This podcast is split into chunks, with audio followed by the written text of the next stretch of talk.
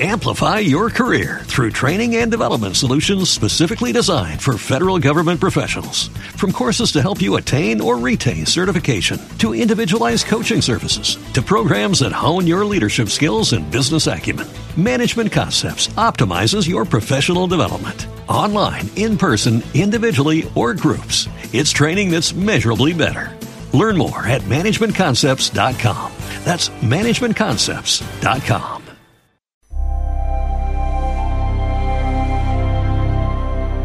Últimas noticias. Tras descubrirse en un diario secreto que los miembros del octavo pasajero no ven ninguna de las pelis que comentan, ellos tienen la cara la desfachatez de volver una temporada más. ¡Qué burla de la democracia! Estos individuos continúan los sábados a las 12 del mediodía haciendo ver que ven películas, cuando en realidad están haciendo el aperitivo. Seguiremos informando.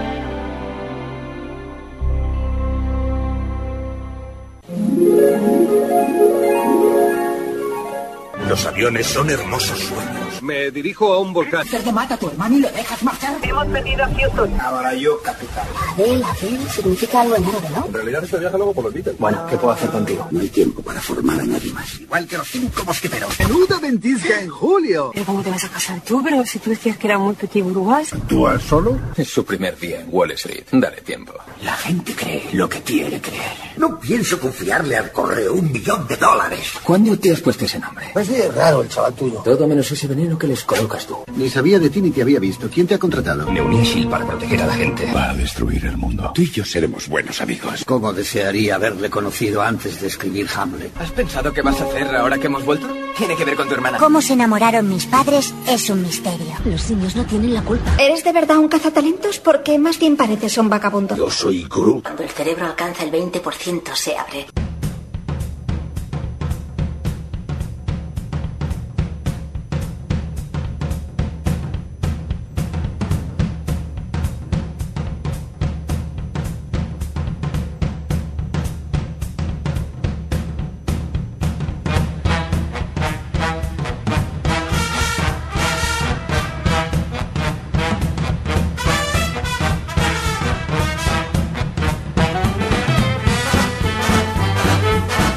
Muy buenas tardes, bienvenidos. Son las 12 y 7 minutos. Abrimos una nueva edición del Octavo Pasajero, el programa de cine de Radio Espí, en directo desde 107.2 de la FM y también a través de internet, en directo. Y también un saludo a los amigos del podcast. ¿Qué pasa? Que os veo asustados. Se asusta un poco. Es que has empezado un poco fuerte, ¿no? No, no, he empezado igual. Lo que pasa es que aquí hay como una, una cosa extraña que suena muy fuerte. Sí, sí, sí, sí. Pero no, es que yo haya empezado muy fuerte. He empezado normal, ¿eh? He empezado normal. No, no penséis que empezado así espectacularmente. La verdad es que después de un fin de semana que no hemos estado haciendo programa, pues uno tiene, tiene ganas de decir tonterías y cosas por la radio. Y no solo en mi casa, que ya me aguantan bastante, sino también aquí en la radio. Abrimos la edición número 611 de este programa, 9 de mayo de 2015.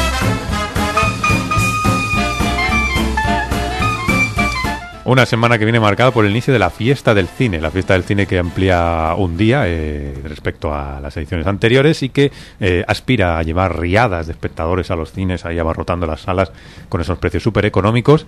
Eh, fiesta del cine a la que hay que adherirse en la página web y que también eh, hay otras cadenas de cines como los Cines Verdi que también organizan su particular fiesta del cine a 3 euros y también hay que inscribirse en la web de, de los cines, con lo cual la oferta se amplía de cines, los títulos ya son otra cosa, que luego hablaremos de las películas que llegan para, para que la gente disfrute de, de esa fiesta, que no sé yo si serían las más adecuadas o qué, porque hay películas que yo ni por 3 euros iría a ver, de mucho de lo que hay en cartelera, ni por 3 euros, ni por 2,90 voy a verla, porque no sé, no me parecen suficientemente interesantes, pero bueno, veremos a ver qué tal los datos de, de recaudación.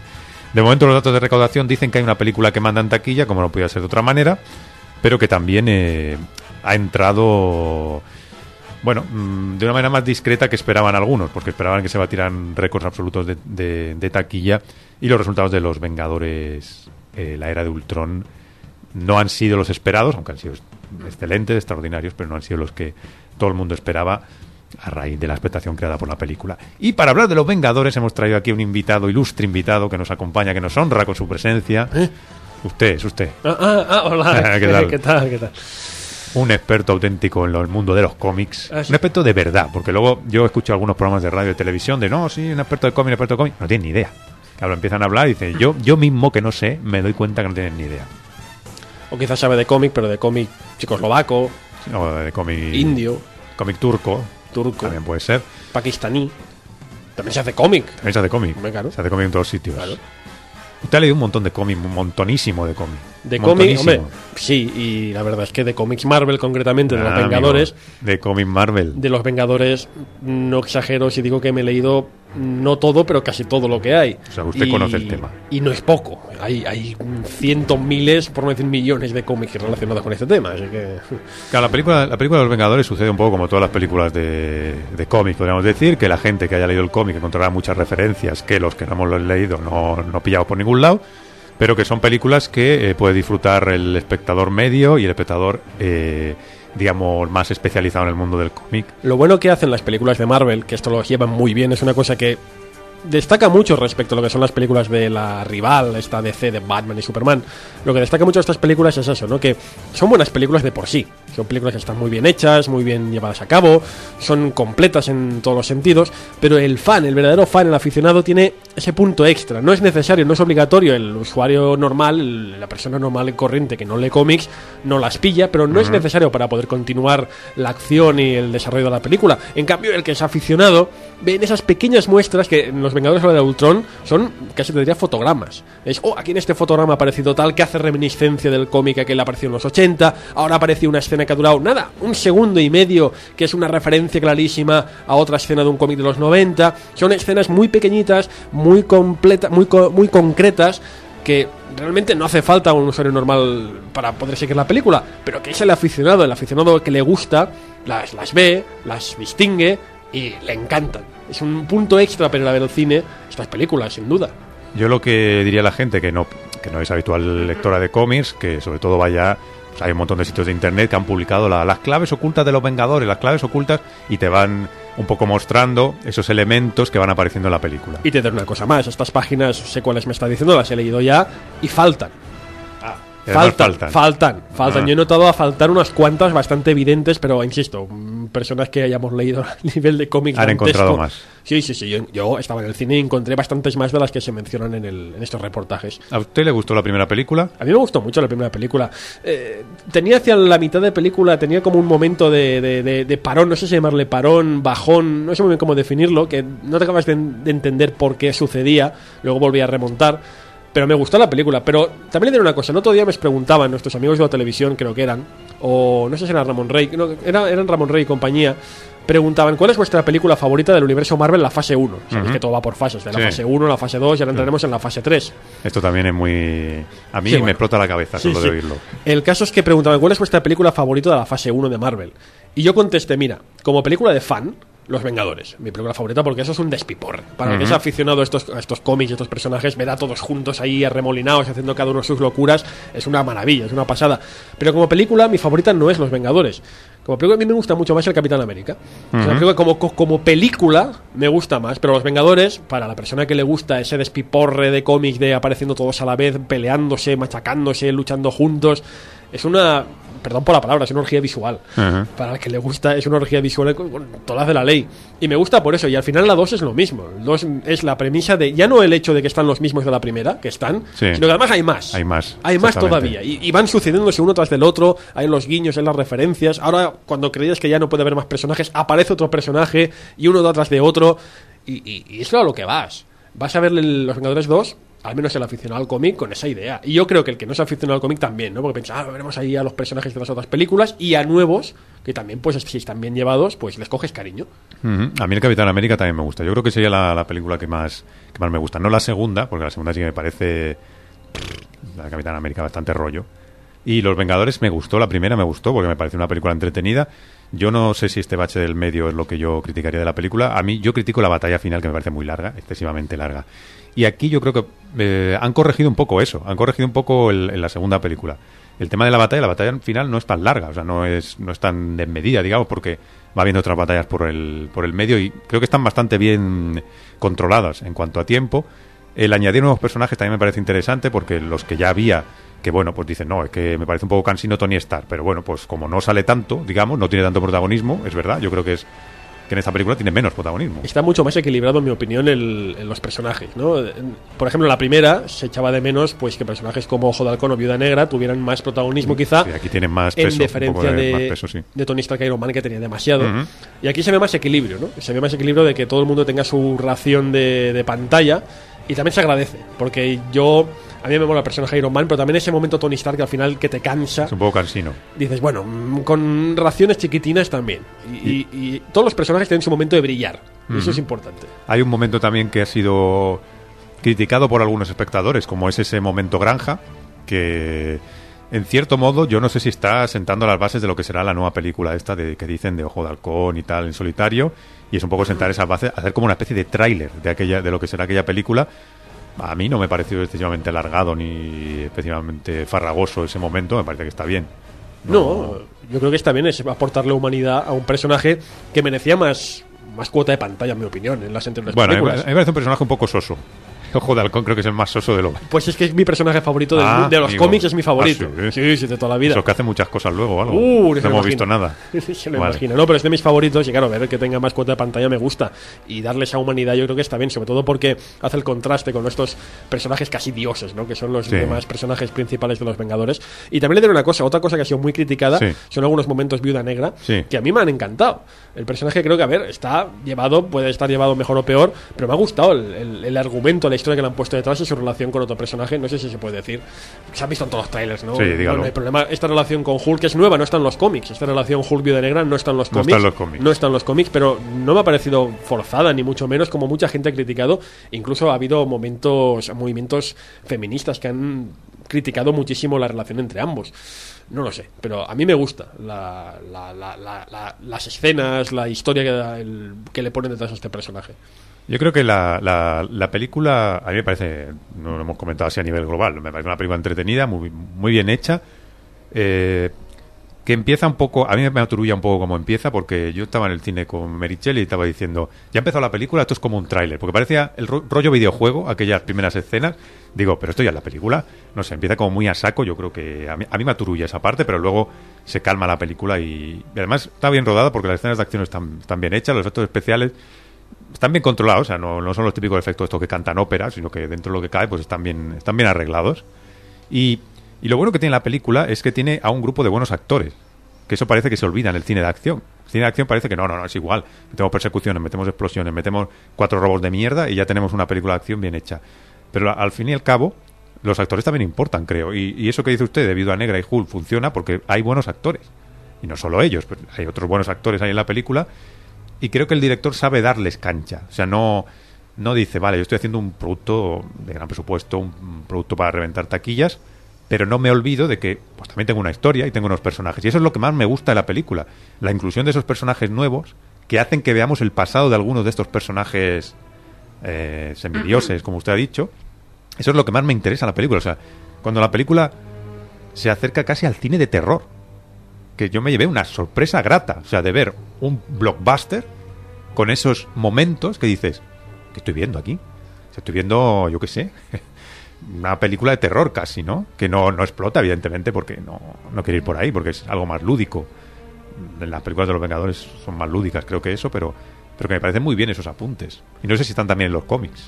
Es que lo importante yo creo que está ahí. El de la cuestión es que el universo este cinematográfico de Marvel, el MCU que le llaman, que ya es un universo por, por, por derecho propio, han sabido llevar muy bien, han sabido llevar lo que es la esencia del cómic, la esencia, cuidado, no digo el respeto máximo por la obra original, no, digo la esencia del cómic original está llevada de forma perfecta a la película. ¿Qué quiero decir? En, en los 60, cuando aparece Marvel por primera vez, Marvel, eh, llevado por Stan Lee, toda esta gente, eh, Ditko, eh, eh, toda esta gente, todos estos grandes creadores, la gracia que tienen estos cómics respecto a los cómics de superhéroes que había, que eran Batman, Superman y compañía, es que les daban de humanidad. Si hasta entonces los superhéroes eran superhéroes que hacían luchaban contra el mal, tenían unos poderes y demás, que luego tenían su identidad secreta con la que hacían sus cosas, Sí. Marvel ponía a personajes humanos que en otros momentos eran superhéroes. O sea, no era el superhéroe que tiene una identidad secreta, sino un humano que tenía una identidad secreta. Y esa es la gracia de Marvel. Y Marvel también consigue cohesionar todo el mundillo, hacer que los personajes se encuentren entre sí, los mete todos dentro de una misma ciudad, hace que las repercusiones de un cómic sucedan en otras. Eso es la- lo que hace que en los 60 Marvel triunfe como triunfa. Y esta esencia es la que se ha llevado al cine. Es decir, no es en plan, la gente no va al cine a ver a... Sí que es verdad que algunos van, muchos van, pero no simplemente veo y veo a, a Superman pegando puñetazos y ya está. Ha de haber algo más, ha de haber una humanidad, ha de haber un personaje humano que tiene unas motivaciones, tiene una historia, tiene unos intereses, y ya más allá, pues puedes poner acción, puedes poner lo que tú quieras, pero si no tiene algo más, no tiene ese momento extra de humanidad del personaje que le explique una historia al que lo está viendo, no tiene ninguna gracia. Y esta esencia del cómic se ha llevado muy bien a la gran pantalla. Se ha llevado de forma perfecta. Y es lo que me gusta. Que el universo Marvel cinematográfico cumple a rajatabla lo que tiene que ser el cómic Marvel de manual. En mi opinión, al menos. Vamos. Pero pasa un poco con esta, con los Vengadores. No, no, no sé, con otras películas de, por ejemplo, las películas de Iron Man no me gusta ninguna, ninguna de ellas me gusta. Yo creo que cada, vez- cada vez peor. Las, las, hay tres, ¿no? De Iron Man hay tres. tres. Pues cada vez van peor. Pero por ejemplo, es un eh, es un tipo de cine que, que me parece muy cercano a Guardianes de la Galaxia, que es ese espíritu de cine lúdico, de cine de entretenimiento bien hecho, de, de algo más también. En el caso de Guardianes de la Galaxia era un poco la nostalgia aquella de los 80 también y, y, elementos de aventura clásica, ¿no? También que había, decían rollo Indiana Jones y estas películas, Star Wars también. Y, y en el caso de los Vengadores también yo creo que apuesta por un pues por un entretenimiento con algo más, como usted decía, que es lo que algún tipo de espectador pedimos. O sea, mm, seguirá viendo películas taquilleras que irán a gustar al gran público y gustarán al gran público que solo busque explosiones y tiros, como Fast and Furious, por ejemplo. Pero que haya este tipo de cine a mí me parece que está bien, porque no... A mí también me gusta el cine de acción, porque a, mí habitualmente me critican de que no, claro, es que todo el cine superior lo ponen mal, el cine de acción no te interesa, el cine tal. Sí que me gusta, pero me gustan las películas que tienen algo más. O sea, si yo por ver explosiones y tiros, llega un momento que me canso, pero si sale, yo qué sé, sale Liam Neeson, pues ya hay un punto más, porque es un tío con carisma, es un tío que no sé qué, pues ya le veo algo más. Tienen los Vengadores, tienes a todos estos personajes, y en cada momento cada uno de ellos tiene su puntito. Y eso de ir al pasado, o, en, en esos momentos que rebuscan un poco en el pasado, me parece que es ir un poco más allá y que me parece interesante. Y dices, coño, que esto no lo habíamos visto hasta ahora, en, en las pelis de superhéroes, digamos, ¿no? O no lo habíamos visto demasiado con, esta, con este nivel. Y es lo que me interesa la película. Que luego se va a la lucha final y. También incluso el malo, el Ultron, ahí me sorprendió gratamente. Porque digo, Buah, ya tenemos el típico bicharraco que quiere ordenar el mundo, que no sé qué. Pero se marca unos discursos que digo, hostia, pues tú, está- a mí me gusta esto que está diciendo y cómo lo dice y cómo... O cuando sale otro personaje también al final, a la parte final de la película. Dices, ah, pues no es el típico malo. Claro, yo no conocía nada ¿eh? del personaje ni, de, quién era este malo, pero dices, pues no es el típico malo. Luego ves otras películas de superhéroes, ah, el típico que quiere el mundo, ah, destrucción, ah, el Superman de Zack Snyder, con el tonto este que hacía de malo, que no me acuerdo cómo se llamaba, este que luchaba con el planeta, el Thor, este tío. Claro, dices, pues es que es el típico, típico malo de, ah, el mundo, ah, Superman mala, no sé qué. Y los diálogos que dices que no me interesa ninguno. Pero sin embargo, este se hace escuchar y dices, ah, pues mira, esto está bien. Como dicen en internet, es el, el malo que quiere destruir el mundo después de estar dos minutos en internet. es verdad. ¿Quién le puede culpar, no? No, yo creo que ve Twitter o ve tanto ve sea, algunas cosas y dice, Se ha leído todo Twitter y ha dicho, uff. madre mía, destruir humanos, destruir humanos. No sé, si quiere usted comentar alguna, añadir algo sobre la película. A ver, es una peli que es lo que dice usted, es entretenimiento. No hemos de hemos de distinguir entre lo que es el Pero es entretenimiento. entretenimiento bueno. Ahí está. Y de calidad. Porque no, no parece es entretenimiento de eso, Transformers Es que o he leído and cosas. Furious. Venga, hombre. He leído cosas en internet que, claro, es que dicen, no, es que como es entretenimiento ya tiene que ser malo. o Tiene que ser. No. Decir entretenimiento significa no pensar. Y no tiene por qué. O sea, se puede hacer un producto. Pero es que también piensas en algún momento. parece que ahora tenga que ser o sea, una película para descerebraos. Hmm. O es una película para descerebrados, o es arte y ensayo. Nolan. y- o es no, sí. O sea, Hay un término medio. Puede haber un término medio en que dices, a ver, no me va a enseñar. No me va a, a hablar de metafísica la película, porque tampoco quiero que me enseñe la metafísica, porque es un producto de superhéroes, pero puede tener algo más. Puede tener algo más y, bueno, no te va a hacer pensar sobre las reflexiones del ser humano y demás, pero bueno, tiene su historia, tiene su punto, tiene sus personajes, tiene algo, esa, esa- ese diferente que, por ejemplo, lo que decía usted ahora mismo, la peli de Superman no lo tiene. No, No. tiene ese extra. Y yo, en la película de Superman, ya sabe usted que he sido muy crítico. Porque la de Superman, del hombre de acero, no, no tiene eso. Y por eso tengo tanto miedo del Batman vs. Superman. Uy, porque no yo- va a tener tampoco esto. No lo va a De tener. momento tiene muy mala pinta. Batman vs Superman, Insisto, es una peli que no hemos visto, pueden pasar muchas cosas. Estamos hablando un poco sin saber, es Sí, verdad. sí, estamos hablando yo- solo de lo que hemos visto. yo estoy convencido- Teaser y imágenes. que la gente de la Warner, esa Warner, ¿no? Creo, Sí. Superman, ha dicho, ah, lo que funciona en Marvel es coger a todos los personajes y darles a darse toñas juntos y ya tenemos un taquillazo. No, no lo habéis entendido, no es esto. Si coges, vas a coger a Batman, vas a coger a Superman, y han dicho que va a haber por ahí Wonder Woman, Aquaman, Flash, a todos pegándose de toñas. Si no le pones algo más, No, la peli va a ser, va a ser mala, va a ser una mala película. Y yo tengo mucho miedo de que esto suceda. Y Superman, el hombre de acero, no consiguió tener ese algo que sí que tienen las pelis de Marvel. Pero porque, no sé, parece que tiene que haber ahora... O sea, no todas las pelis de superhéroes tienen que tener ese tono oscuro del Nolan, digamos. Pero porque no todos son Nolan. O sea, es que no todos los directores son Nolan. Dicen, no, yo es que voy a hacer esta peli también esto no. Pero a lo mejor es que no hace falta. No hace o sea, falta. no hace falta que las pelis de Batman tenían ese tono. Muy bien, pero porque le interesaban otras cosas. y pero porque no el sé. personaje lo agradece El también. personaje a lo mejor iba con él, pero no todas tienen que tener ese, ese tono, digo yo, no sé. No, pero parece que sí, ¿no? Batman, Superman también. pues las no sé. pelis, las pelis de Marvel son pelis hasta cierto punto coloristas, ¿no? Son, es Sí. color, es color, no hay, un- no hay ese tono oscuro, no, no hace falta.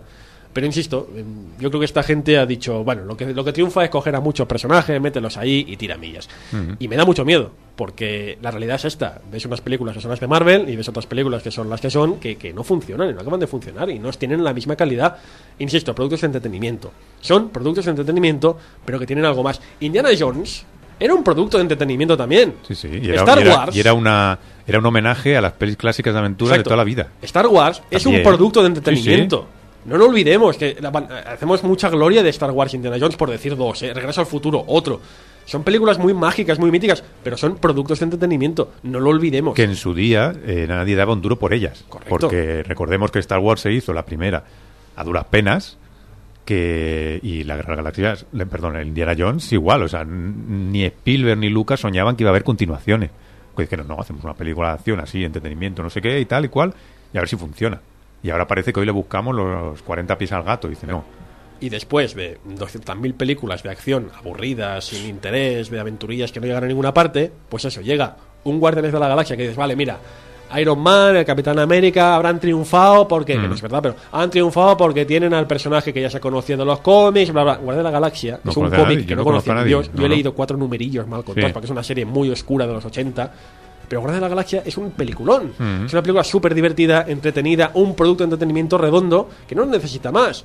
Y ha triunfado como la Coca-Cola. ¿Por qué? No necesita personajes famosos, necesita ese punto extra de divertimiento, de diversión, de humanidad, no lo sé. Pero Mm. tiene ese punto extra que un Superman, con lo que es Superman, no lo tiene. No lo tiene. Y es un Superman. Y yo ver un Superman así, pues sinceramente, ¿qué quiere que te diga? No me interesa. Y por eso Batman vs Superman, a pesar de que dices, hostia, es que es Batman vs Superman, no puede ser mala. Pues puede que sí que lo sea. Puede, que sí, bueno, eso ya, ya lo veremos. No le voy a dejar marchar antes, ya que ha comentado Star Wars, ¿qué él le parece la pinta que tiene el Star Wars de JJ Abrams? Que estamos ahí viendo ya muchas cosas y muchos... Hemos visto últimamente fotos en el Vanity Fair, la portada del Vanity Fair, está dedicada a Star Wars, creo. Y bueno, el tráiler, los trailers, que hemos visto ya dos trailers. Es muy bonito el tráiler. El tráiler está, de, sí o no, está pensado a tocar la patata. Yo creo que está pensado a tocar la patata, pero te digo una cosa, tengo mucho miedo. ¿Por qué? Porque vi el tráiler, este tráiler de Star Wars, y, y- y salí encantado. Digo, qué, qué bonito, qué chulo va a ser, qué guay, qué bien, está todo muy bien hecho. El robotito este nuevo es una pasada, Sí. me encanta. Pero recordé, también es verdad que han pasado muchos años, pero recordé que en su día, cuando vi el tráiler del episodio 1, también dije, oh, qué chulo va a ser esto, qué Yo guay. creo que no era lo mismo, ¿eh? Ya no, era, era otra época, tenía otra edad, pero... Pero no era, no era lo mismo. O sea, No, incluso no en ese tráiler del episodio 1 ya decías, sí, sí, uy, qué ganas, qué ganas, pero... mm, ¿Usted cree que...? Yo sí, yo re- creo que sí. Yo creo que el, el cariño que JJ Abrams le ha puesto en lo que hemos visto hasta ahora, de volver a los orígenes también, Y Josh Whedon que estará en, la, en el episodio... eso se había anunciado. sí. 9. Sí. Episodio 9 estará. ¿Eso está Eso. confirmado ya? O yo había oído que era un rumor, que no... Yo le he oído que está confirmado, pero bueno, vete a saber, quizás mis fuentes no son. pero Ujú. a, a mí me ha llenado de. Me extrañaba por qué no iba a dirigir la tercera parte de Los Vengadores. Me supo hasta mal, digo, bueno, lo va a dirigir otro, pero cuando me han dicho, no, no, que es que va a hacer la última de Star Wars. Hombre, Pues oye, hombre, bien, bien, ¿no? Bueno, Bien, bien. Pues nada, ya veremos a ver qué tal en verano llegará el nuevo Star Wars y a ver si ya lo comentaremos Cuando cuando, toque. Muchas gracias, ¡Hala! señor Mar, aquí que ha estado con nosotros un ratillo, eh, Sí. hablando de Vengadores. Y nada, cuando quiera tiene su casa aquí, ya lo sabe. Ah, para, Sí. mira, para la próxima. Para la próxima para Jurassic World vengo. Jurassic World, ¿cuándo se estrena Jurassic No lo World? sé, a lo mejor no estamos, ¿eh? Bueno, vengo igual, yo vengo igual. Usted viene y da eh, golpes en la puerta. Qué miedo me da esa peli. Uy, uy, uy, uy, uy.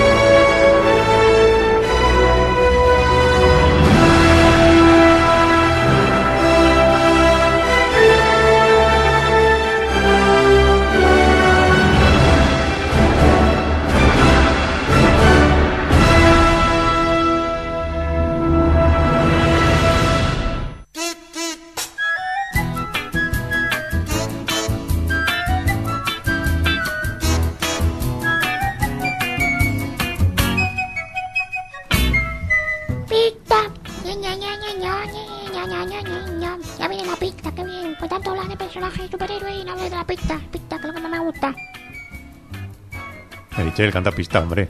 Pues sí, la música ya se ha acabado casi. Que se ha acabado, está aquí, mira. Lilo, lilo, le. Ahora bien, ahora bien. Ahora, ahora. Pizza.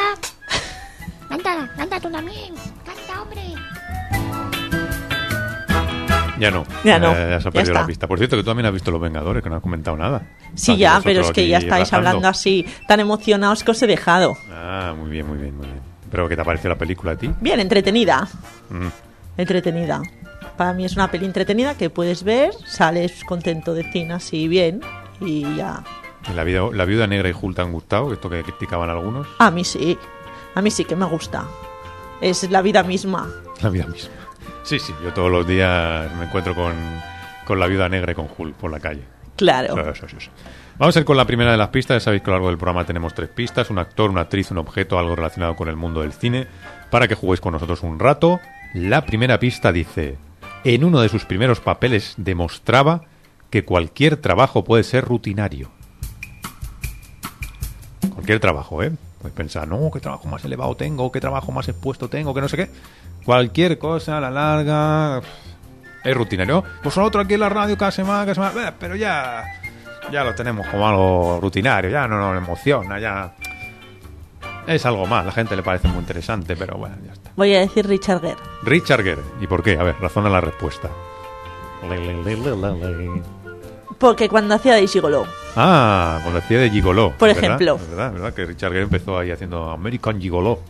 Sí, sí, sí. Bueno, no sé si fue su primer papel, pero fue uno de los primeros, sin duda. No, no es Richard Gere. Oh, qué lástima. Pero puedes seguir participando luego. ¿Qué más pistas? Vale, perfecto. Sí, sí, sí. Quédate, no te vayas, ¿eh? No, yo no miré. Muy bien, muy bien.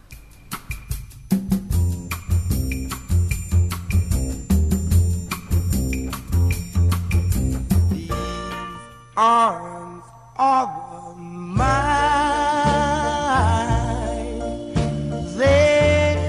Y vamos a hablar de estrenos que han llegado esta semana. El Gurú de las Bodas es una película que protagonizan los actores cómicos Kevin Hart, que hemos visto en películas como Un funeral de muerte, y Josh Gad, que aparecía en Los Becarios. La película cuenta en la versión castellana con las voces de Florentino Fernández y Dani Martínez, y vuelve a demostrar que un acontecimiento como una boda pues siempre da mucho de sí en el cine. También aparece en la película Cali Cuco, que es la Penny de Big Bang Theory, que también eh, está ahí en el reparto de la película. Es la historia de Doug Harrises, que es un novio afable, pero con pocas competencias sociales y ningún amigo. Y si no quiere quedar como un pardillo ante su prometida, tendrá que hacer eh, amistades ya. No hay tiempo que perder. Mientras que la mayoría de los novios tienen el lujo de poder elegir a su padrino o testigo entre los amigos de la infancia, los actuales y otros familiares, el protagonista es un, está en un, un auténtico aprieto porque no encuentra a nadie que pueda ser su padrino. Y entonces es cuando entra en escena Jimmy Callahan, dueño y director ejecutivo de El Gurú de las Bodas S.A., una compañía poco conocida que proporciona lo último en padrinos de boda. Entre otras cosas consigue que chicos sosos y solitarios pues parezcan carismáticas estrellas de rock. O sea, esto es lo que tendría que hacer yo cuando me case. Como yo no tengo amigos, soy un tío ahí aburrido y soso, contratar a alguien que me consiga buenos amigos y tal ahí para que den el pego en la boda y que Ah, y por parte de tu familia y tus amigos, ¿quién vienen? Aquellos de allí. Ya, unos tíos ahí guays, son unas chicas así guapísimas y tal. ¿Qué te parece la idea? Es muy buena idea. Es muy buena idea. ¿verdad? Yo creo que sí, sí. La película no sé qué tal estará, pero la idea, vamos, es buenísima, buenísima. Escuchamos un fragmento del tráiler del Gurú de las Bodas. Nos casamos en 10 días. Uy, qué ¿Has bien. hablado con todos los testigos? Sí, les envié un email. Ya sabes cómo son los tíos. Todavía, todavía no han contestado. Doug no tenía padrino de boda. Un tío como yo no consigue a una chica como ella, así que mentí diciendo que tenía un grupo de amigos. Ayúdame. Hay otra opción. Así que buscó una alternativa. Bienvenido al gurú de las bodas S.A. ¿A qué te dedicas exactamente? Ofrezco los servicios de un padrino de boda a tíos con un problema como el tuyo. Entiende que esta relación es estrictamente profesional. Gracias, ¿Pero qué gracias. haces, tronco? Lo siento, es que me he puesto como una moto. Ahora. ¿Quién es esta gente? Tus testigos de boda, chaval. ¿Puedo poner mi acento poligonero? Parecen los Goonies que han crecido y se han convertido en violadores. Tienen una semana para convertirse en amigos de toda la vida. Los Goonies han crecido y se han convertido en violadores. Escalando los glaciares de la Patagonia. Saltando de un avión a 10.000 pies. Sé que nada de esto es verdad, pero me mola formar parte de esta banda. Es una cuestión cultural. Mi trabajo es hacer que quedes bien en tu boda. Tu culo gordo se puede disimular, pero no que no sepas bailar. Teach me how to doggy, teach me, teach me how to Ahora, ahora aprende a bailar. All my women love me, all my, all my women love uy, me. uy, uy. Es una cuestión de costumbres. ¿Quién coño son esos tíos? Mis colegas. Es el grupo de tíos más raro que he visto en mi vida. Señora, ya veo de dónde le viene a Gretchen su atractivo f- f- físico. Ah, gracias. Es una Pues cuestión son amigos de, de mentira. En fin, El Gurú de las Bodas. Otro estreno que llega esta semana es la historia de, de un chico que se llama Miguel, que viaja a Pontevedra, su ciudad natal, con el encargado de registrar las localizaciones para una película. Su viaje lo lleva de regreso al lugar en el que, en el que creció, al reencuentro con viejos amigos, pero también a la posibilidad de una nueva relación. Alicia, una joven enfermera, que conseguirá apaciguarlo. Miguel tratará de llevar a término su trabajo, aunque casi siempre prefiere grabar a los lugareños con los que se encuentra, los movimientos, los rostros de sus amigos, los trenes pasando o el mar. Un viaje, la película es un viaje en torno al desarraigo, al amor que propone, es lo que propone la producción española Las altas presiones. Esta es una película un poco aquello... No busquéis una película de acción, porque con un poquito del tráiler ya veréis por dónde van los tiros. Triqui tri, musiquita así densa.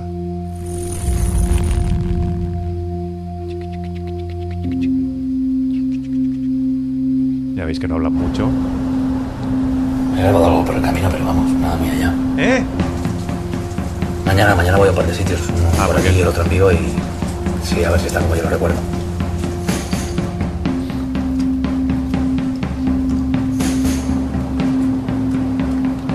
Qué buena pinta, ¿eh? Sí, sí. ¡Eh! ¿Hay alguien? ¡Oiga! ¡Hable! Un poco. Ahora, ahora. Hacia allá. De allá. Sí, por ahí. Por ahí va. No vayan por ahí. Tranquilos, caéis muy bien en cámara. Y además no es mi película. Pues nada, ya nos hemos hecho una idea, ¿no? De cómo es esta película, Las altas presiones. Hablamos de otro estreno basada en la novela Superventas de Nicholas Sparks, el escritor, autor del diario de Noah y de Querido John. El viaje más largo se centra en el romance entre Luke, un antiguo campeón de rodeo que intenta volver a triunfar, y Sofía, una universitaria que está a punto de embarcarse en el sueño profesional de su vida, un trabajo en una prestigiosa galería de arte de Nueva York. Según van poniendo a prueba su amor con sus ideales diferentes y visiones de la vida, Sofía y Luke establecen una conexión inesperada con Aira, cuyas memorias de su amor vivido hace décadas con su maravillosa mujer inspirará profundamente a la joven pareja. Saltando generaciones, intercalando dos historias de amor, el viaje más largo explora los retos y las infinitas recompensas del amor duradero. Qué bonito, ¿eh? Ah, tiene pinta bonita esta película, vamos. Eh, vamos a verlo que. Corriendo. Vaya, hombre. Madre mía. Los protagonistas de la película son Scott Eastwood, que es el hijo de Clint Eastwood, que vimos en Corazones de Acero. Está también Britt Robertson, a la que veremos próximamente en Tomorrowland. Alan Alda, todo un veterano que apareció en un montón de pelis de Woody Allen y en la, en la serie que llama MASH. Y también aparece Ona Chaplin, eh, que vimos en la última temporada de Black Mirror, que también estaba en Juego de Tronos y en la serie británica Dates también hacía un papel destacado. Escuchamos un fragmento de El viaje más largo, precisamente una técnica de ligue nueva, que es explicar cosas del rodeo, porque todo es como una gran metáfora. El objetivo es muy simple. A ver, Tan a solo tienes que aguantar 8 segundos. Ocho, demasiado. No es difícil. Ya. Ah, Hay pocos toros tan fáciles. ¡Eh, toro! ¡Ele! Dieter, tendrás que montar a Sheffield Trigger. Buena suerte. ¿Cómo sabes cuál vas a montar? ¿No lo sabes? Coges un papel de un bote. Carolina del Norte, Luke Cody. ¡Wow! Sí, es imposible. Si pierdes el equilibrio, aunque sea un poco, pierdes puntos. Si controlas al toro, consigues puntos destino. ¿Cómo haces con la mano? ¿Así?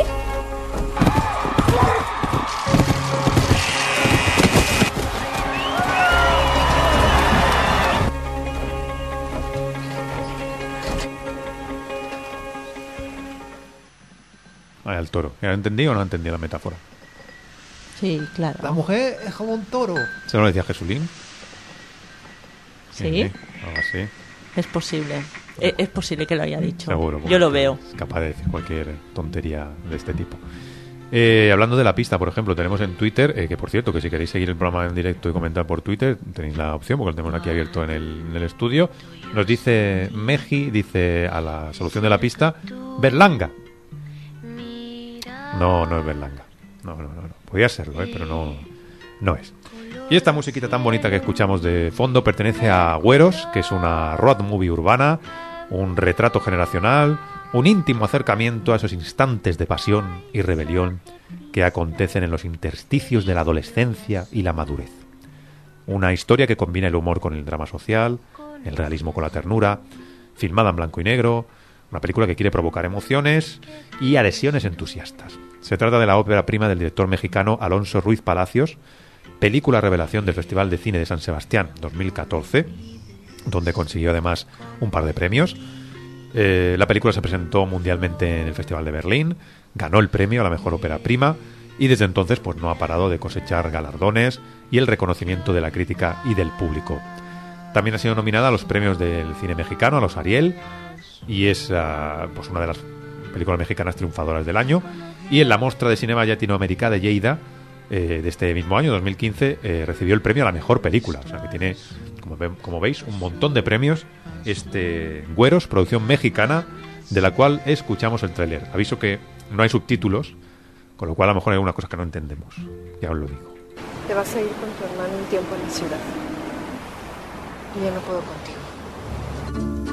Yo nací con la luna de plata. ¿No tienes nada de desayuno? ¿Por qué no eres prieto como el sombra? ¿Cómo estás, hermosa? ¿Ya se fue tu mamá? Sí, ya se fue mi mamá. He nacido rumbero y jarocho, trovador de veras. Pásame el cable. Fue el flaco de oro para los corazones clásicos, dedicada al amigo que me lo prestó, Sombrilla. ¿Puedo poner algo? No. Bueno, que decidieron venir a la asamblea. Y eso, compañeros, lo único que demuestra es la manipulación ¿Esa de los la de la medios. radio? Sí, pero también-.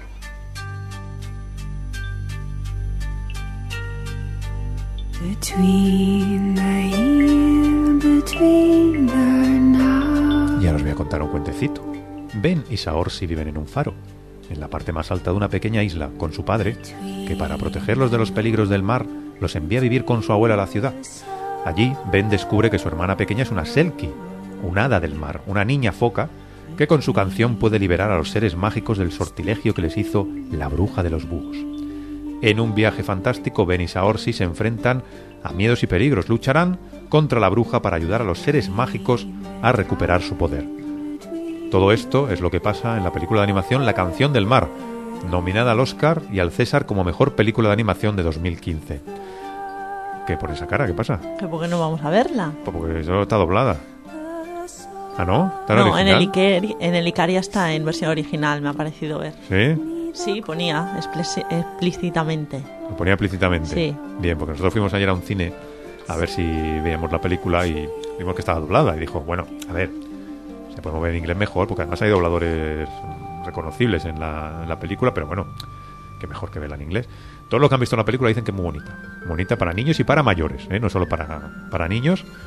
Y ahí me recuerda a una película de acción real que vi que se llamaba El secreto del- de la isla de las focas Ujú. que, que había algo similar, ¿no? Porque también había chula, sí. focas y niños y... Pero no te lo deja no te lo deja muy claro, ¿no? Lo deja, lo No, sobreentiendes, sí, sí, lo- ¿no? Lo deja así un poco en el aire. En el aire. Esta semana también hay dos películas más de animación. Meñique y el espejo mágico, que es la historia de un campesino que quiere sacar a su familia de la pobreza. Y Minúsculos, el Valle de las Hormigas Perdidas, una producción que combina animación, 3D, escenarios reales y que sigue a dos tribus de hormigas enfrentadas por una caja de azúcar. ¿Eh? Las dos tribus que están ahí dicen, la caja para mí, la caja para mí. Después de un picnic, pues se quieren quedar con la caja de azúcar. Escuchamos el tráiler de La canción del mar. ¡Tachan! Hola, soy Ben. Y él es Q, mi mejor amigo. Lo hacemos todo juntos. Vivimos en un lugar muy especial, un faro. Vivo con mi padre y mi hermana Sirsha, que tiene un secreto. Es una selkie. ¿Oh? ¿Qué has dicho? ¿Una Selkie? Es maravilloso. Hemos encontrado a la Selkie y su abrigo. Ahora su canción nos salvará. Canta tu canción, Selkie. Canta. ¿Qué le pasa? Nos hemos confundido de abrigo. Esto no va bien. ¿Tiene la Selkie su abrigo? Si no lo tiene, nos sobrevivirá al amanecer.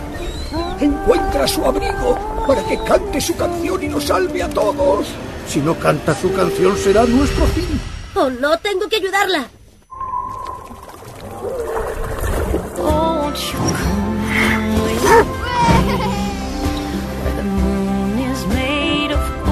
Hemos visto seres mágicos. ¿Qué te parece la película? Me parece bien. Por cierto, los dobladores famosos, digo, están en la versión original. ¿eh? No, no tenemos aquí a- en la versión castellana, no, no hay dobladores famosos, al menos aquí que, que suenen. Hablamos de otra película, Suite Francesa, es un drama romántico que dirige Saul Deep, el director de La Duquesa, que protagonizan Michelle Williams, Christine Scott Thomas y Matías eh, Schoeners. Una película que se ambienta en la Francia ocupada por los nazis durante la Segunda Guerra Mundial y es la adaptación a la gran pantalla de una novela homónima de Irene Nemirovsky. Es la historia de Lucille Angelier, una hermosa joven que aguarda noticias de su marido, prisionero de guerra, mientras lleva una sofocante existencia junto a su controladora suegra, en un pequeño pueblo de la Francia de 1940. Ambas viven ajenas a la realidad de la guerra hasta que un grupo de refugiados parisinos llega a la localidad huyendo de la ocupación, al que le sigue un regimiento de soldados alemanes que establecen sus residencias en los hogares de los habitantes del pueblo. A partir de ahí, pues se, se desarrolla la historia de la película, no vamos a aplicar nada más. Escuchamos el tráiler de la película, Suite Francesa. Una gran tragedia ha asolado nuestra nación. Han sido derrotados. Y ahora nosotros estamos al mando. No voy a vivir con la ola alemana. ¿Os ha tocado alguno? Un oficial. Buenas noches. No le miramos, ni hablamos con él. El piano es suyo, imagino. Veo todo lo que ocurre en esta casa. Un alemán en mi propia casa. Va detrás de Madeleine. El oficial que vive aquí. No hablo con él. No es lo que me han dicho.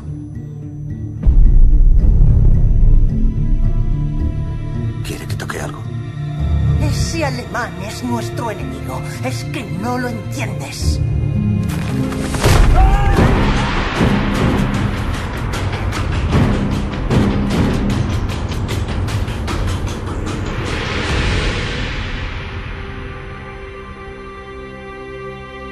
Otra película que llega esta semana es Sweet Home, que dirige Rafa Martínez y está protagonizada por Ingrid García Johnson, nominada al Goya por Hermosa Juventud, y Bruno Sevilla, a quien hemos visto en películas como Tres bodas de más o Mindscape. Eh, este director, Rafa Martínez, debuta con Sweet Home en la dirección. También firma el guion junto a Teresa de Rosendo, que ha estado en series como Avilanes eh, y Caso Cerrado, y Ángel Agudo, que ha sido guionista de cortometrajes. Es la historia de una pareja que decide pasar una noche romántica, ojo, en un edificio semi-abandonado. Ay, Dios mío. No se les ocurre otra idea. Durante la velada, durante la velada descubren que unos encapuchados han asesinado al único inquilino que quedaba en el edificio y ahora ellos se convertirán en su nuevo objetivo. ¿Qué estaban pensando? ¿A quién se le ocurre? Es que es muy romántico. Sí, claro. Claro, es que Mira, cariño, te voy a llevar. no sé qué hacer, pues vamos allí. Te voy a llevar a un sitio romántico. Hay una casa que te está cayendo a trozos. Que hay unos tíos muy raros. Ya seguro que te gusta. Tengo un colchón meado que, que he encontrado en la calle. Te lo voy a poner ahí en la habitación. Y ya verás, qué bonito. ¿Quieres escuchar un poco la película o qué? Sí, sí. ¿No te hará miedo? Si no me quito los cascos. Ah, muy bien. Pues Sweet Home. Quieren que me vaya. Para poder tumbarlo todo. Mejor Alabama. Comprar edificios destartalados. Echan a los viejos que vivimos en ellos. Transforman los pisos en cuatro o cinco apartamentos. Los lofts, Y los alquilan por una fortuna. A negocio redondo. ladrones. Pero no, yo no. Usted no se piensa ir. Atención, esa es la voz de Ingrid García Johnson porque la película está en inglés doblada al español. Ramón, tiene la ley de su parte. Yo voy a hacer un informe favorable del edificio porque la estructura no está dañada, pero si le digo la verdad, creo que debería ceder. Vaya. Creía que también trabajaba para ellos. Como en este país ya no queda nadie honesto. Ahí, ahí. Mire, sé que no quiere oír esto, pero es muy probable que la situación no mejore y esto ya no parece un hogar, sobre todo de esa puerta para afuera. Pues no pienso irme. Digo eso, que la película está rodada en inglés, la versión original es, es en inglés, que claro que aquí han estrenado pues eh, en algunos lugares de versión doblada al español, y claro, los actores no se doblan ellos mismos, porque este eh, Ingrid García Johnson esa no es la voz que tiene, o, en fin, cosa un poco extraña. Pero bueno, cosas que pasan en el cine español. Y estos son algunos de los estrenos de la semana y ahora comentaremos un par que nos quedan, que son Hipócrates y A Cambio de Nada. ¿Tú has visto una de ellas? Una de ellas. Una de ellas las ha visto. Pero antes, tengo una pista. ¿Quieres escuchar una pista, Meche? Sí, sí, sí, claro. Que estoy emocionada a ver, saber. Después de la, pa- de la metedura pata de la semana pasada. Al Pacino. Sí. Ya lo sé, ya lo sé, ya lo sé, ya lo sé, ya lo sé, es Al Pacino.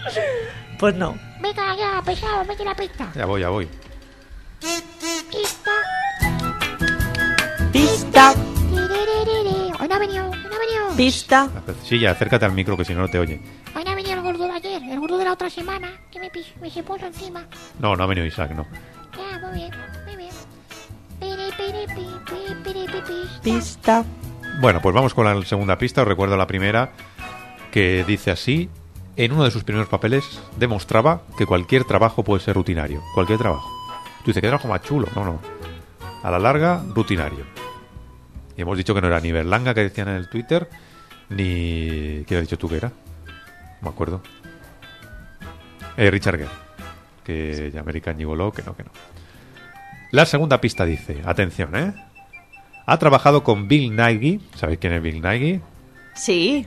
Sí. Sí. El Yo hice una pista de él. Pues muy bien. Ha trabajado con este actor en unas cuantas películas. O sea, no en una o en dos, en más. En bastantes películas ha trabajado. Mira, exactamente son una, dos, tres, cuatro, cinco, seis películas. Coincidencia, ¿eh? O sea, Pues sí. colegas del... Vamos, colegas de estrechos, amistad profunda. ¿Quién será? Ahora ya me han matado. Yo digo que Marujita Díaz, No, Manujita Díaz no ha trabajado con Bill Nighy. ve que vieja como él. No tengo ni idea. Voy a decir Bradley Cooper. Yo no tiene idea nunca, siempre yo invento. Sí. Bradley Cooper, ¿por qué? Eso, Bradley Cooper, ¿por qué? No sé, porque esta mañana he, he leído un, un artículo y salía él. ¿Y qué dicen? No, era de- realmente era de su novia. Ah, sí, ¿eh? Sí. ¿Qué decían de la novia? Bueno, que es modelo rusa y entonces que las han pillado hace poco. Delito. Ah, sí, yo he leído que decía que iba a, a desterrar a DiCaprio, a DiCaprio del título este de tío que solo queda con, mone- con modelos. ¿Ah, sí? Ah. No, no es tampoco. No es tampoco Bradley Cooper. pero- O ¿qué? ¿Te vas a decir otro? No, no, no, no, ¿Otra? estoy pensando. Ah, Ah, puede ser otra, ¿no? ¿otra qué? Que igual es otra. Claro, de momento no No sé. no hemos dicho si se es mujer o hombre. Ah, misterio, misterio.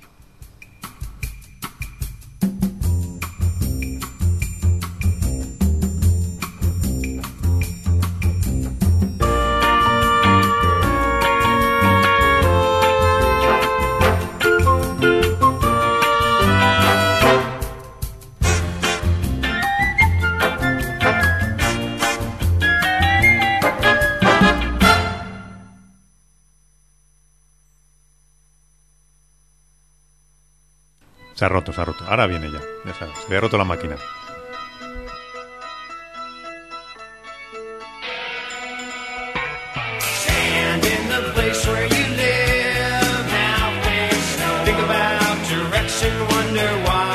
Bueno, vamos a ir con las, con las taquillas. Por cierto, que ya os comento que en la segunda, la segunda parte del programa, después de, de la una, eh, ya estoy preparando aquí el teléfono la conexión internacional porque vamos a saludar a un viejo amigo del programa que hace tiempo que no, que no hablamos con él y que era- ha sido noticia. Un oyente nos rescataba que ha sido noticia estas semanas porque, ¡buf! ¿Cómo se ha puesto? ¿Cómo se ha puesto? Ponía una foto que impresionante. Entonces eso merece que, que ahora dentro de un ratito hablemos con, con él. Merichel, ¿tú tienes monedas para el teléfono? Sí, sí, que sí. el teléfono de la radio va con moneda. Sí, tengo, tengo. internacional. Sí, sí. Vale, sí, ningún problema. Vamos a repasar las taquillas. Empezamos por la taquilla americana, donde el pasado fin de semana el número 5 estaba Home, esta película de animación. Cuarta posición para Super Poli en Las Vegas, que digo yo, imposible que la gente vaya a ver esto, pero bueno. En tercera posición estaba The Age of Adeline, que es un drama romántico donde aparecen entre otros Harrison Ford. Segunda posición para Fast and Furious 7 y en primera posición, pues como no podía ser de otra manera, Vengadores la era de Ultron.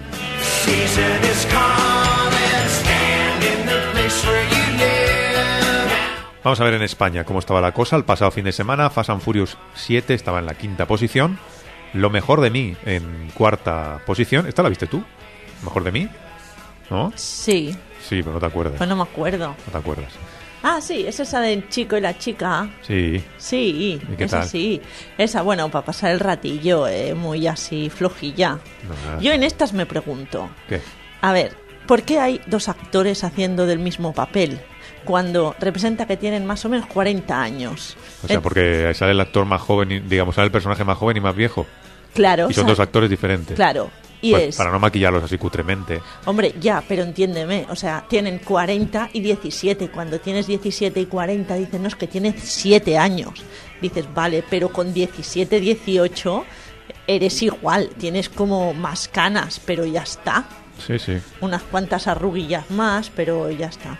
Pero la peli, bueno, es también de algo del diario de Noah esta. Sí. Sí, me parece que no sí. sé, no, re- no recuerdo. Tercera posición para la familia Belier, esta comedia francesa que pues, entró muy bien en taquilla. Segunda posición para El Maestro del Agua, la película de Russell Crowe, que yo, yo he podido ver esta peli, a mí me ha gustado bastante, me ha gustado mucho esta película. ¿eh? Parece muy, muy bien rodada, una historia pues no demasiado original, porque hemos visto algunas parecidas, pero, pero bien hecha y, no sé, buenas interpretaciones, Russell Crowe está bien. Sobre todo me gusta la, no sé, que es bonita de ver, o sea, es vistosa así de, de ver. Que por cierto, el director de fotografía de esta película, que era director de fotografía del Señor de los Anillos, eh, fallecía la semana pasada. O sea, es una noticia triste, pero es curioso ¿no? que el último trabajo pues sea el, el Maestro del Agua. Una película que os recomiendo, ¿eh? No, gente que tiene mucha rabia a Russell Crowe. Ah, Russell Crowe, Russell Crowe. Me parece un buen actor y aquí demuestra que es un director que tiene madera. O sea, porque podría haber salido una cosa así o como horripilante y, y está bien. Y en primera posición estaba Vengadores, la era de Ultron el pasado fin de semana. Los resultados del viernes dicen que en quinta posición está La familia Belier. Cuarta, El maestro del agua. Tercera, Suite francesa. Sorpresa. Segunda, El viaje más largo. Ahí dos parejitas románticas parejitas. que van a ver la película. Y en primera, pues no hay sorpresa. Vengadores, la era de Ultron, sigue en la primera posición. La pista nos dice Sorsi, que fue el que nos trajo la- estas cosas tan buenas. Mm, qué buenas, pasada, por la- favor. Hace dos semanas. Dice, yo voy a decir de la pista Al Pacino, a lo Merichel, hay que probar suerte. También ha probado suerte con Al Pacino, pero no es Al Pacino. Todo lo desvelaremos en breves minutos. And whatever happened to Tuesday and so slow? Gone down the old man with a transistor radio. Standing in the sunlight laughing, hiding behind a rainbow's wall. Slipping and Out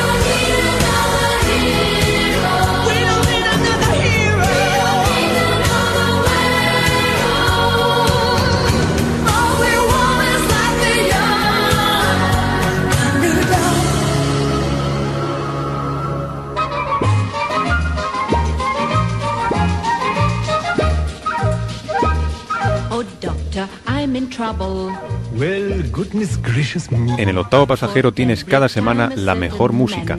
¿O no? Standing next to me,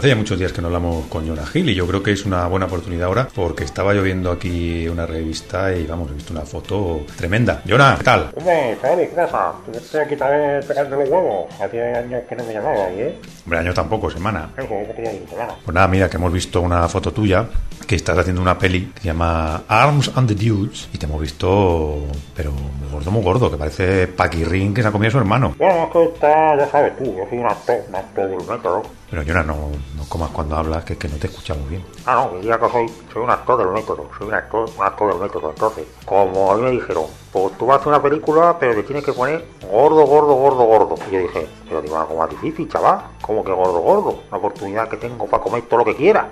Impresionante, impresionante. Y dije, pues claro que sí. Que también en la película sale DiCaprio. Estamos vez con DiCaprio. Es que no sé por qué siempre me llamáis para hablar de DiCaprio. Llama a DiCaprio, llámalo.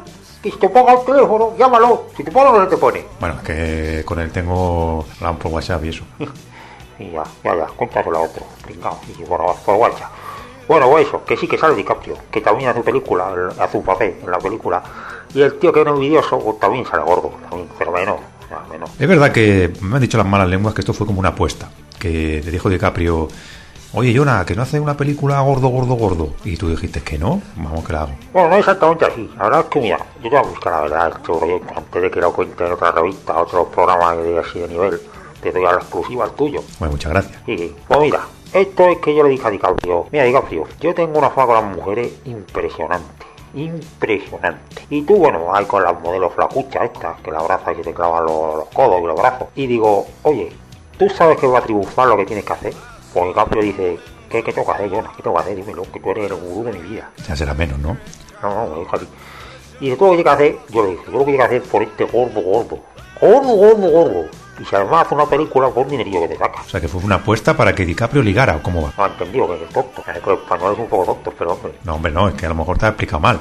mejor que no tenemos guion, que es lo mismo. También puede ser. Pues sí, que fue una apuesta. Es que yo, pues si tú quieres ligar como yo, que me tienes envidia cochina, ponte gordo. Pero se la ha colado, se la ha colado bien. ¿Has colado bien por qué? Estoy yo más gordo. pues. Yo digo el doble que DiCaprio. Estoy más gordo que mucho más gordo. Y las chicas se me acercan todas. Bueno, tengo, además, cuando estoy más gordo, pues, puedo coger dos o tres así en los brazos y, y estoy fenomenal. Estoy más contento que nunca. Mm, ya, ya, ya, ya. Muy bien, Jonah. Pues nada, ya nos vemos otro día, ¿eh? que tenemos el programa un poco apretado y no, no puedo hablar más contigo. A mí me gustaría más ¿eh? hablar contigo. Sí, sí, ya, ya. Oye, una cosa. Sí, dime, dime. Que método también lo puedes utilizar tú si quieres. Como yo. Ligar y eso, que te vemos más solo que la una. Yo te paso la dieta. Hombre, pues. ¿Todo efectivo o qué? ¿Efectivo? Claro que sí, efectivo. Ahora te paso una foto, ya verás. Ya, pues, espero aquí, ya espero. Venga, Jonah, deprisa, ¿eh? Venga, hasta otra. Adiós, vale. Qué tío más majo, ¿eh? Jonah Hill, que siempre se nos pone aquí al teléfono, que habla con nosotros. Vamos, un tío, un tío, un tío que siempre, que siempre cumple. Que por cierto, hablando de actores gordos, que me ha enseñado Merichel aquí, que Kevin Bacon ha puesto una foto suya también. Está súper hinchado, está muy gordo, sí, muy gordo. está muy hinchado. Pero que es también para una película o una apuesta. Para un anuncio, dicen. Ah, para un anuncio, para sí. un anuncio. Está bien, está bien. Eh, a ver si el método este que dice Jonah Hill, que De ligar de funciona. ligar funciona y ahora todos los actores de Hollywood lo vemos ahí gordo gordetes, no sé, ya veremos. Pero que la, la foto nos la mandó un oyente y nos sorprendía mucho la de, la de Jonah Hill, que de verdad que está gordete, gordete, gordete. Pero bueno, todo sea por, eh, por una buena causa. Por cierto, que el oyente que nos trajo las pastas y que comentaba aquí lo de la pista yo en Twitter se llama Zorchi. ¿Eh? Que digo el nombre mal. Digo el nombre mal y me corriges tú, corrígeme, corrígeme. Sorchi. Eso, pues eso. Vamos con dos películas que nos quedan. Comentamos ya esos estrenos y casi que nos vamos para casa.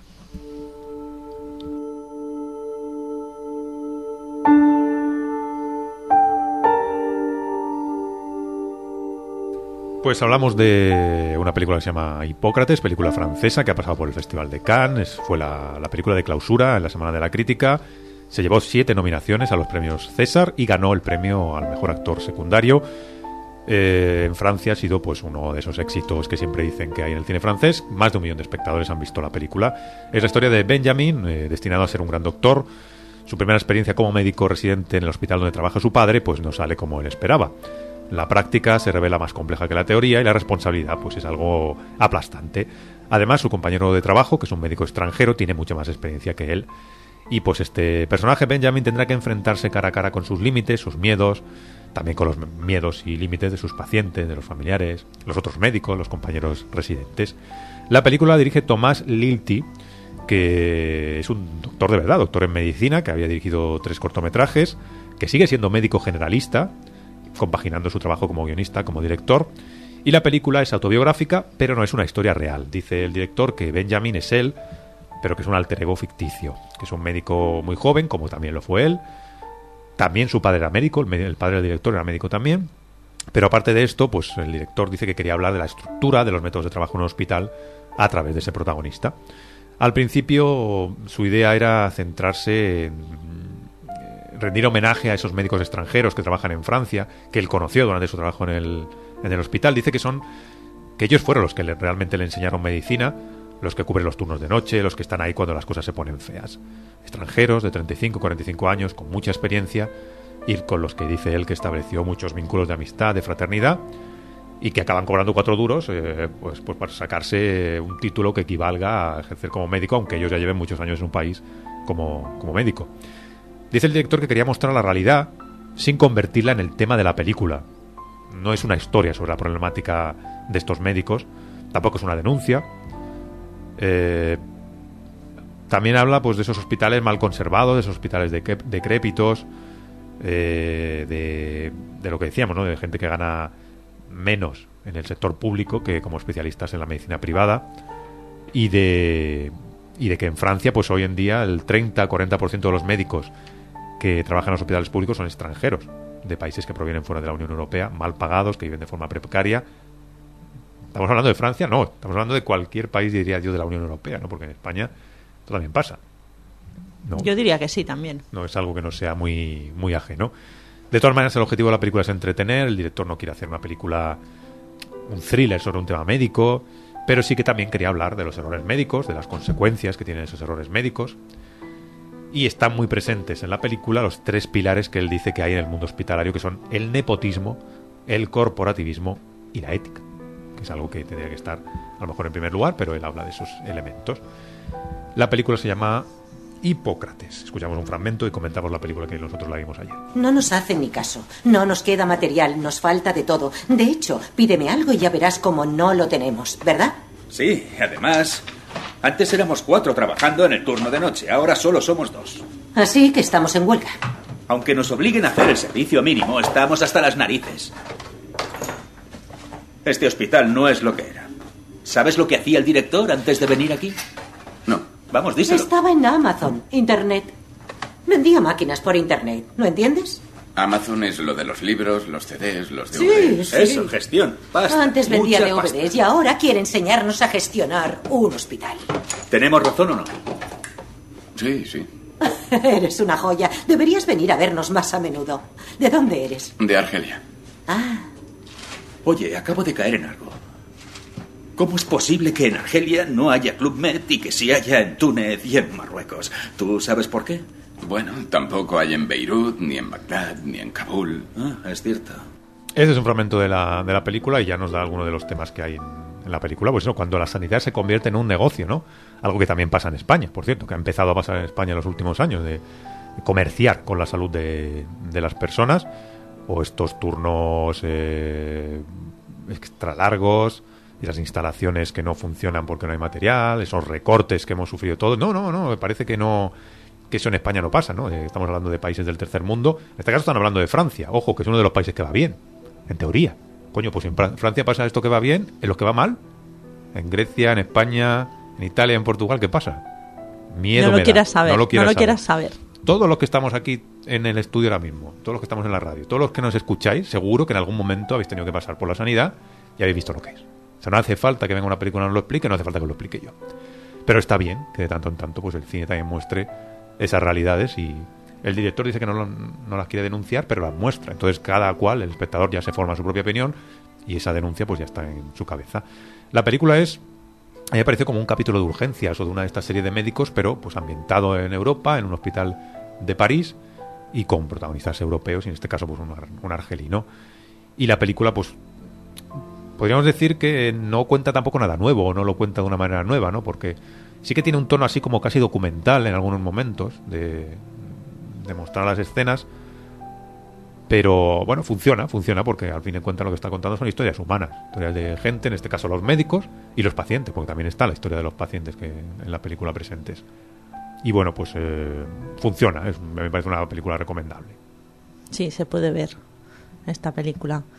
Vale la pena, sí, ya está, poca cosa más. A mí me gusta mucho cuando uno le dice, pero tú harías esto si fuera tu madre. Ah, ahí está, ahí está. Esta eh, a mí me gusta porque dices, es verdad, hay veces que tienes que pensar exactamente, ¿no? Pero Claro, pero hay otro personaje que dice que no puedes pensar eso. Es decir, no puedes ver a los pacientes como personas o encariñarte con ellos y tal porque, mm, algunos mueren. claro, algunos mueren o no puedes salvar a todos o, o a lo mejor si piensas en eso no haces bien tu trabajo. No lo sé. Esto es muy eso es un debate muy complejo. Un debate muy complejo. El tema de si los pacientes y los médicos tienen que tener una relación más estrecha o no. Yo creo que sí, que es igual. O sea, que, que necesitas ese contacto. El, de hecho, el médico argelino mm, es algo que se muestra en la película, ¿no? De cómo diferentes maneras de, trata- de tratar al paciente, que todos también hemos sufrido.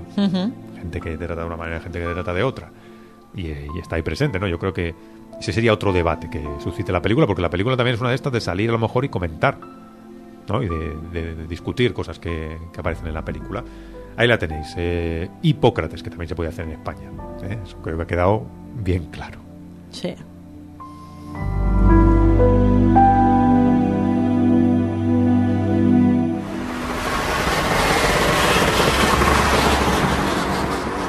Pues esto tira, ¿eh? Sí, tiene un carburador más grande, está trucado. Lo tiene bien cuidado. Lleva 20 años conmigo y va como un reloj. Hola, buenas noches. Hola, buenas noches. Sería tan amable enseñarme la documentación del coche, por favor.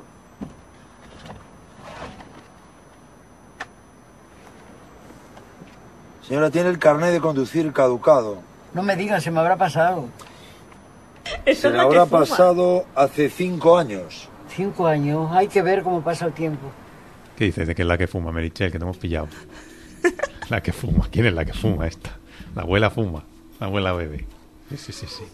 No, me parece que he metido la pata hasta el fondo. No, o sea, es- que dejémoslo correr. no, no es la que fuma, no es la que fuma. No, Te no digo, es. ya te digo Por que- eso, por eso que no. Este fragmento pertenece eh, a la película A Cambio de Nada, que es el primer largometraje de Daniel Guzmán como director, que fue la gran triunfadora en el Festival de Cine de Málaga. La película se hizo con la Biznaga de Oro la mejor película, Biznaga de Plata la mejor dirección, Biznaga de Plata al mejor actor de reparto para Antonio Bachiller, y también premio especial del jurado de la crítica.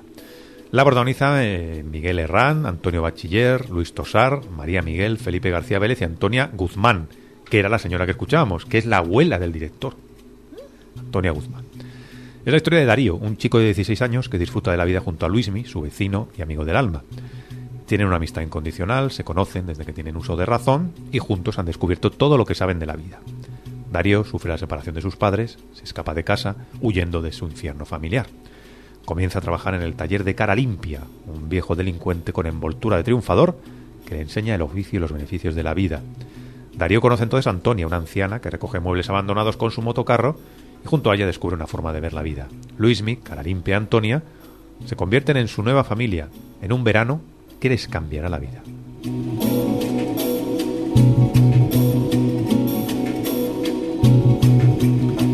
Y si decíamos que Hipócrates es una película en cierto modo autobiográfica, también lo es.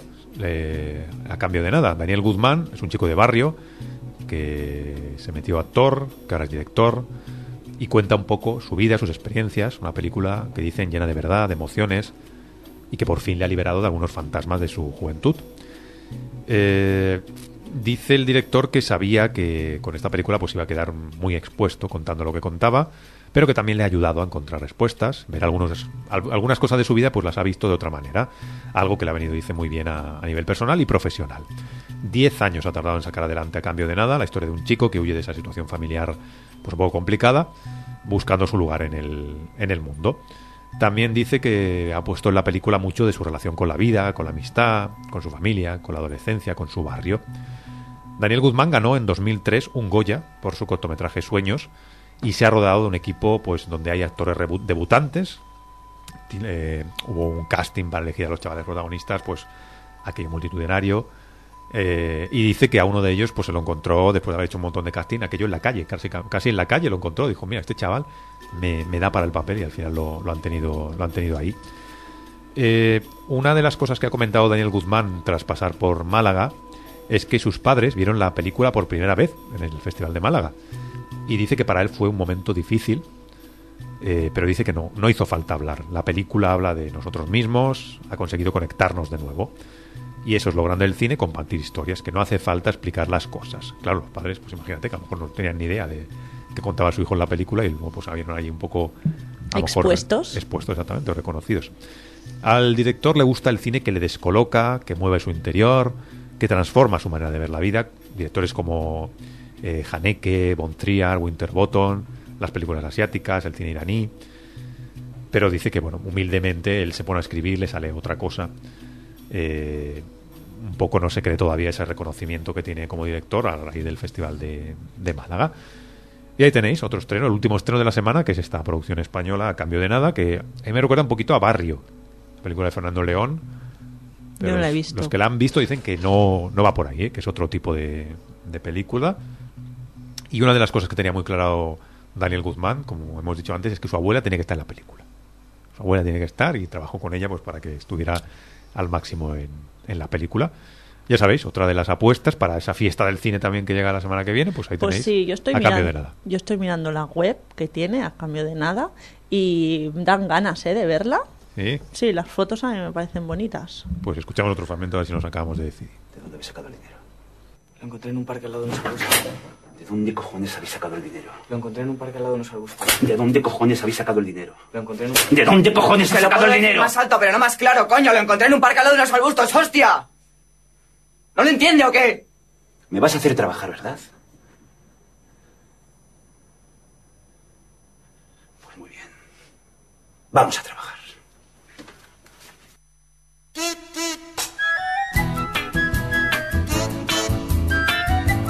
Pista, la última ya que ya la sabemos. Venga, venga, vamos con la, con la última de las pistas. La primera pista dice, en uno de sus primeros papeles demostraba que cualquier trabajo puede ser rutinario. O sea, cualquier trabajo, por ejemplo, Merichel, por ejemplo. Tú imagínate que yo soy una estrella del porno. Mm, Uh. Sí. Pero del porno aquel suave, porno suave. O sea, no, yo doblo un poco a los actores ahí guarretes. Yo Tú- salgo. Ah, vale, tú eres un doblador. Sí, soy como un doble de luces. Un doble. Un vale. doble así, ¿no? Que vengo, pues me estoy en Ah. unas escenas con una actriz ahí, pim pam, pim pam. Luego vienen los de verdad. Mm. ¿Mm? Pues claro, tú llegas allí, te quitas tu ropa y como si ficharas, ¿sabes? Ah, muy bien. ¿Mm? Pues puede ser un trabajo rutinario. La segunda pista. La segunda pista decía, ha trabajado con el actor Bill Nighy en un montón de películas, seis películas hemos dicho. Un montón. Las películas Un son montón. Shaun of the Dead, La guía del autoestopista galáctico, Arma fatal, Will Target, Love Actually y The World's End. En todas estas películas ha estado este. En The World's End salía. En el fin del mundo, sí. Sí, pero... ¿Y el Billy Langley también? No recuerdo al Billy Langley. Sí que sale, sí que sale. Muy bien. La tercera pista. Y la tercera pista, que ya era la fácil del todo, que es El portador del tesoro soportó una dura carga. Elemental, querido. ¿Querido qué? Watson. ¿Quién es? ¿Quién es? El Watson. ¿Quién? ¿Pero qué? El Watson del, el Watson del Sherlock nuevo Ah, y del Hobbit, pero sí, no sí, sé cómo se llama. El Morgan Freeman es el Martin Freeman. El Martin, Morgan ay, Freeman. casi. Martin Freeman, eh, sí señor, ese es el personaje que se ocultaba detrás de estas pistas que esta semana ha estado de actualidad porque, como nos decía Alfons antes aquí, eh, se une también a la familia de Marvel. ¿Ah, sí? Sí, sí, sí, sí. ¿Haciendo de qué? En la nueva del Capitán América, creo que estará ahí. No se sabe todavía de qué personaje hace. De malote. Podría hacer de malote alguna vez. Tú lo Este. ves de malo. Pero bueno, Yo de lo- malo bueno, de esos que salen buenos pero al final son malos. Yo no lo veo mucho de malo, eh, también ¿No? te lo digo. Demasiado cara de bueno, Sí, cara de pan así. demasiado, demasiado cara de... Siempre hace de buenazo este hombre. Por eso podría hacer de malo. Un actor que, que empezó, uno de los primeros trabajos fue Lo Factual, y donde hacía aquel actor porno, bueno, porno, sí, que estaban desnudos todo el día con la, con la otra actriz aquello rodando como si fuera lo más normal del mundo. Hablando de sus cosas y Sí, del sí. tráfico, Era una, es escena, verdad. era, una escena- era una de las escenas muy- más graciosas de la, de la película y que ha estado con Bill Nighy en estas películas y, y que lo hemos visto también en la serie Sherlock, como decíamos, en Fargo también ha estado en la serie, en la serie Fargo, Martin Freeman. Y bueno, pues ha sido... eh, No es hijo, ¿no? Del mar. No, porque además hay una diferencia de color ahí importante. Martin Freeman. Ya lo tienes localizado, ¿no? ¿Sabes quién es? Sí, sí, ya lo sabía, no sabía el nombre. Vale, Ah. vale, vale, vale.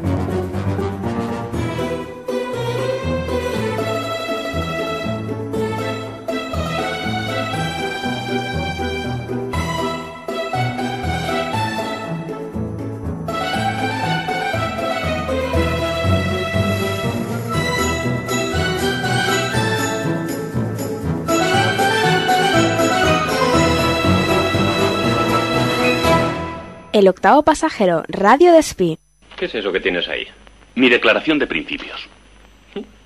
no te rías. La he terminado de escribir ahora mismo. Señor Kane, no prometa algo que luego no pueda cumplir. Voy a cumplirla. Proporcionaré a los habitantes de esta ciudad un periódico honrado que dé con fidelidad y exactitud las noticias. También les ¿Por qué proporcionaré... continúas hablando en primera persona? La gente ha de conocer al responsable.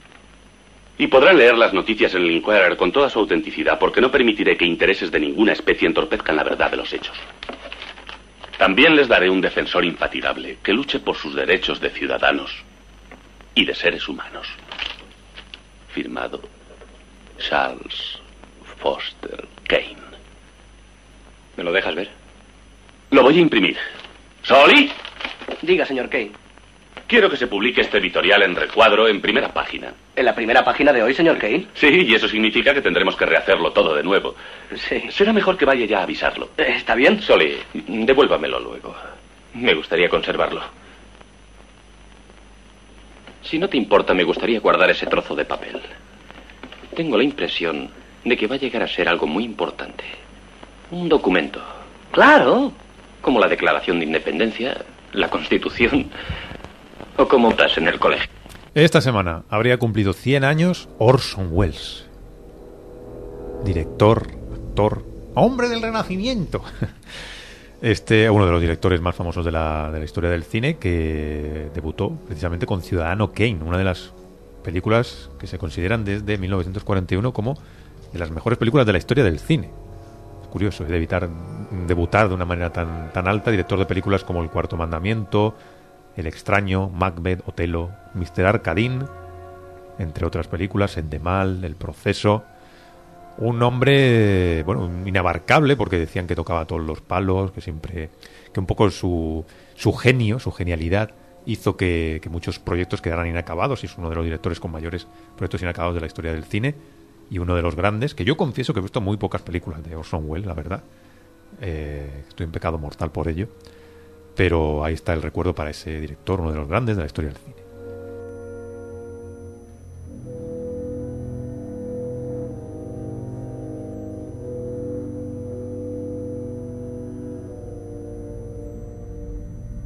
Y nos vamos, nos despedimos. La semana que viene más. Tenemos estrenos y el estreno, pues sin duda más importante de la semana será Mad Max Furia en la carretera. De nuevo, George Miller, el director de, del primer Mad Max, dirige esta nueva película con Charlize Theron y Tom Hardy de protagonista. La semana que viene volveremos. Adiós. ¿Cómo sabes que ese sitio existe? Nací allí. ¿Y por qué te fuiste? No me fui. Me sacaron de allí de niña. Me robaron.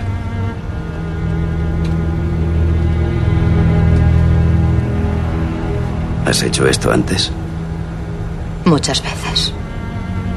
Pero nunca en un camión de guerra. No me veré en otra como esta. ¿Y ellas?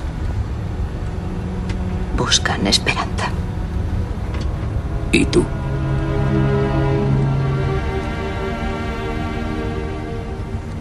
La redención.